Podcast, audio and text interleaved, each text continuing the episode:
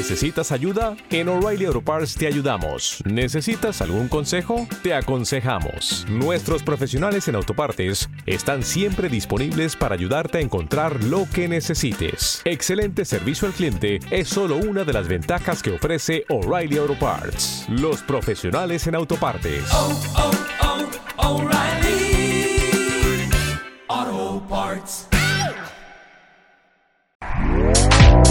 Este podcast forma parte de Evox Originals. Disfruta de este avance. El más allá, ufología, arqueología imposible, encuentros cercanos a la muerte, esoterismo, misterios y ciencias de la frontera que nos llevarán a otra dimensión. A la luz de las velas y en la oscuridad de la noche, el candelabro nos ilumina y nos cubre de misterio.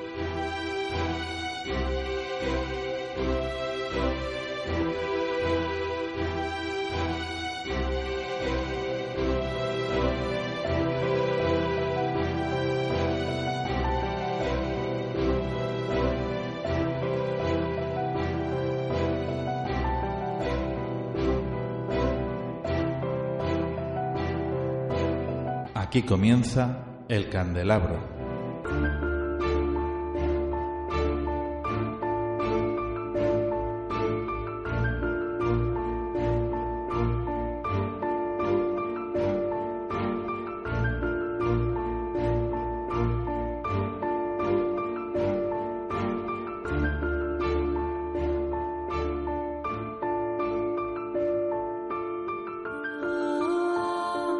Estimados oyentes, queridos amigos, aquí comienza el candelabro.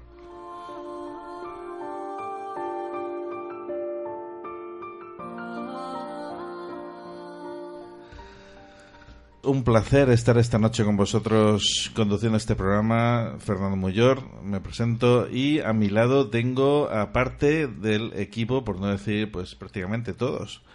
Eh, bueno, falta alguno todavía falta Fran Escandel, en fin, faltan otros colaboradores, pero tenemos aquí a lo que es el alma mater del candelabro.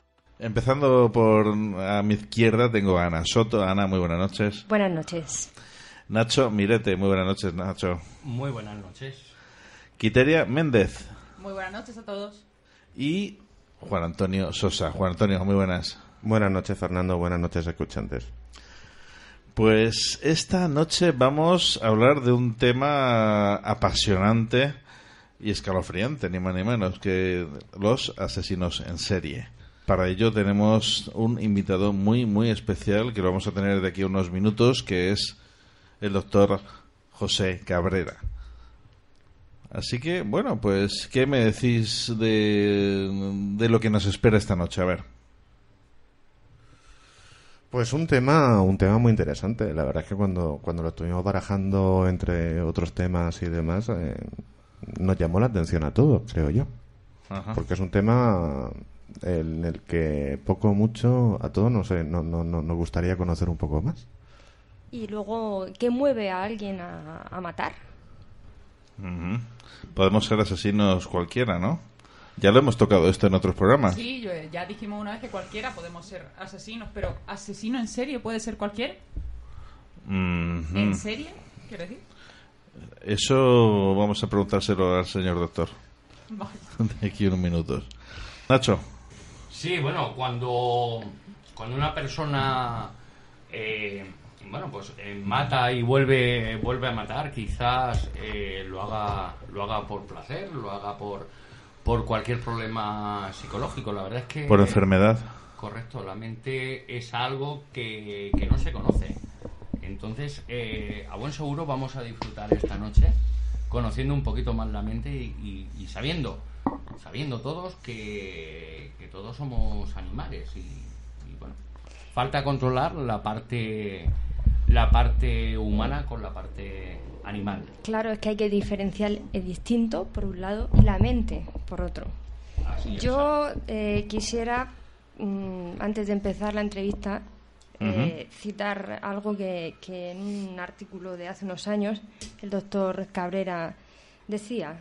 en relación a, los eh, asesinos en serie.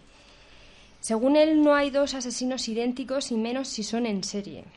Cada acto criminal tiene sus variables propias y específicas sujetas a la personalidad del asesino. Solo la violencia incontenible une a todos en el mismo camino.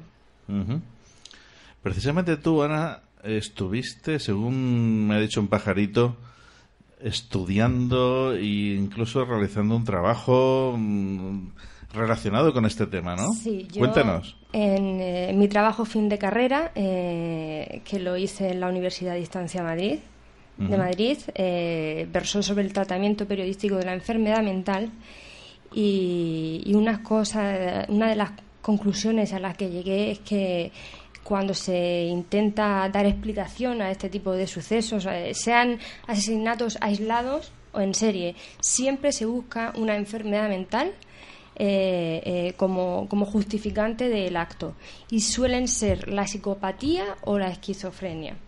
desde aquí, como sé que me está escuchando, quiero saludar a mi director de, trabajo, a Luis Miguel García Velda. Hola Luis Miguel, y, nada, y la verdad es que fue, me llevó mucho tiempo, analicé titulares de prensa de distintos medios, vídeos, y luego eh, quise cerrar el, trabajo con un, con un caso en concreto, no de asesino en serie, eh, pero el asesino de la katana, que todos conocemos, que fue un punto de inflexión eh, dentro del, periodismo de sucesos, no solo a nivel regional, sino nacional, en el que el, asesino confeso eh, fue sometido a un juicio mediático mucho antes de que fuese juzgado, a pesar de ser menor, y fue tremendo. Y, y bueno, y con el tiempo eh, se ha demostrado que efectivamente, en un principio se dijo que no estaba enfermo, que simplemente lo hacía por, por X motivos,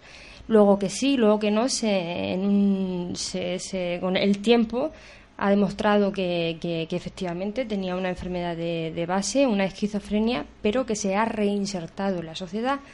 De hecho, hace, en noviembre se, se hizo un documental sobre, sobre él 20 años después y bueno, y resulta que está casado, tiene una hija, se ha tenido que ir de Murcia por, por la presión social y bueno, y, la verdad es que se le ha dado poca, poca divulgación por parte de los medios eh, a esa reinserción, sin embargo, al asesinato y a lo que hizo sí se le dio...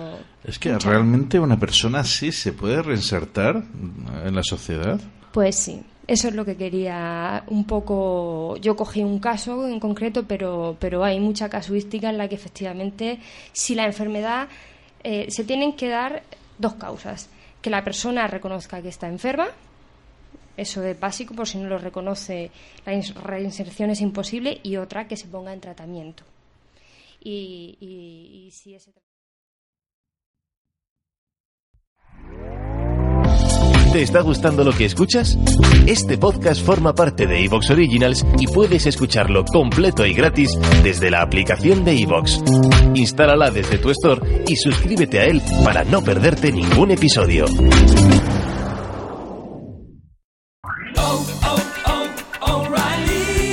¿Necesitas ayuda? En O'Reilly Auto Parts te ayudamos. ¿Necesitas algún consejo? Te aconsejamos. Nuestros profesionales en autopartes están siempre disponibles para ayudarte a encontrar lo que necesites. Excelente servicio al cliente es solo una de las ventajas que ofrece O'Reilly Auto Parts. Los profesionales en autopartes. Oh, oh, oh,